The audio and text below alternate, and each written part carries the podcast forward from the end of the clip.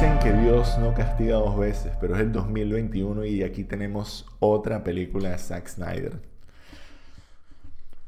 Pero esta película es buena. Si no han visto Army of the Dead, vayan a Netflix, vayan al cine.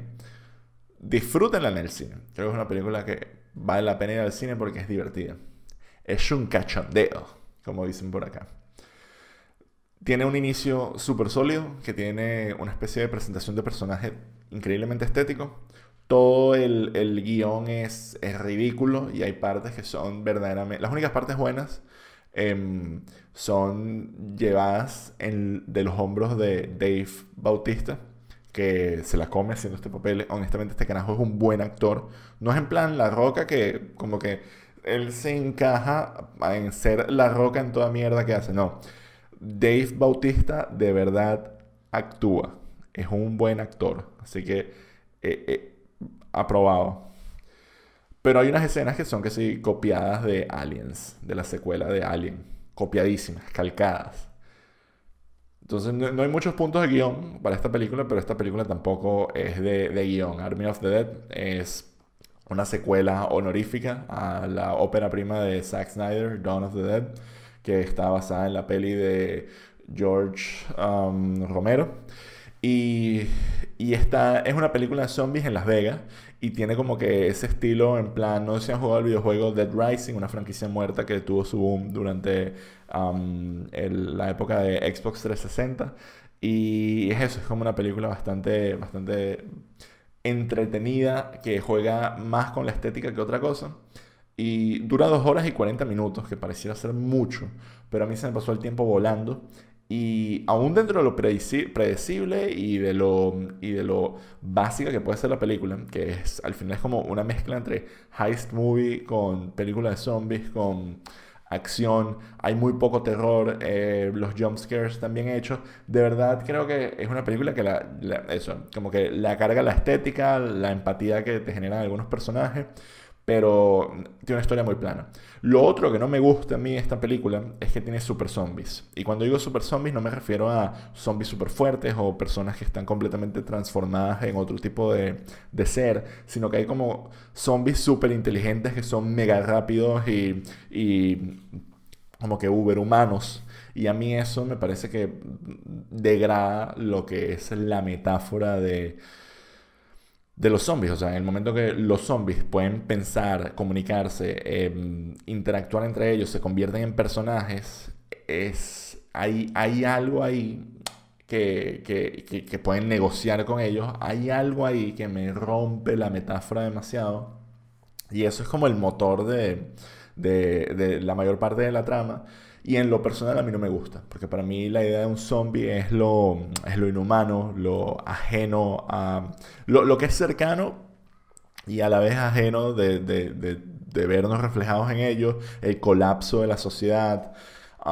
y, y no creo que hace falta que sean encima de, o sea, encima de que se te muere todo el mundo, creo que no hay que ponerle, ponerle como que otra capa de y resulta que unos de ellos son malos, son villanos. O sea, creo que el hecho de que estos villanos tienen que ser, estos los villanos en las películas de zombies tienen que ser humanos, tienen que estar vivos.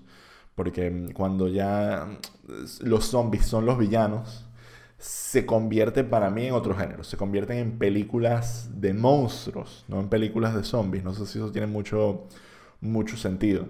Pero mm, yo creo que ese es el, mayor fallo que yo le doy a, a, la película, pero eso de nuevo es personal. Esta película puede ver todo el mundo, se me pasó rapidísimo. Es Zack Snyder en su mejor momento, que es, es no tomándose a sí mismo en serio, no teniendo ninguna metáfora em, política individualista que sea pseudo controversial. Que honestamente a mí las películas de él no me parecen para nada controversiales. Los subtextos que tienen que a veces son un poco em, libertarios o individualistas o o como quieran, o como quieran llamarlo, no me parecen controversiales. Es como este carajo ve el mundo más o menos así y ya, igual creo que sus películas, la gran mayoría, muestran una, una empatía y una gentileza con, con, con, los desprotegidos que tampoco me hace pensar que el carajo esté loco. Y a la gente le encanta trabajar con él. Es como uno de los directores más queridos de Hollywood. Y Y también esta película, una vez más, em, se siente la mano del homenaje. Que yo no sé si esto se va a volver como que su firma filmográfica, pero una vez más se siente que él está a través de, esta película hablando con su hija.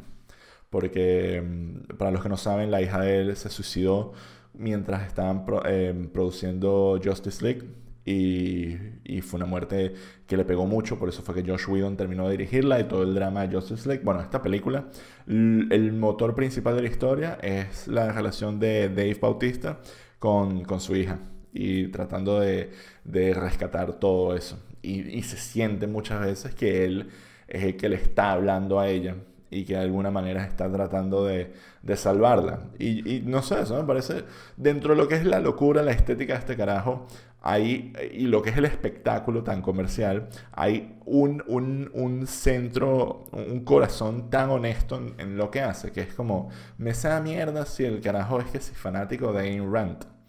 En realidad, lo hace bien. Es un, es un director de Hollywood con todas las de la ley, espectacular, tiene su firma y hay que saber lo que nos está vendiendo. Igual que nos comemos cualquier mierda que hace Tarantino, eh, copiándose películas que tienen VHS de, en el sótano de su casa, pues también nos podemos comer a este carajo que, está, que convierte comerciales de colonia en películas de acción. Y véanla, no se van a arrepentir, a menos que ustedes sean unos infelices. Entonces, pregúntense, ¿son unos infelices? Si eres infeliz, no veas esta película. Esto es todo lo que voy a decir. Thank you.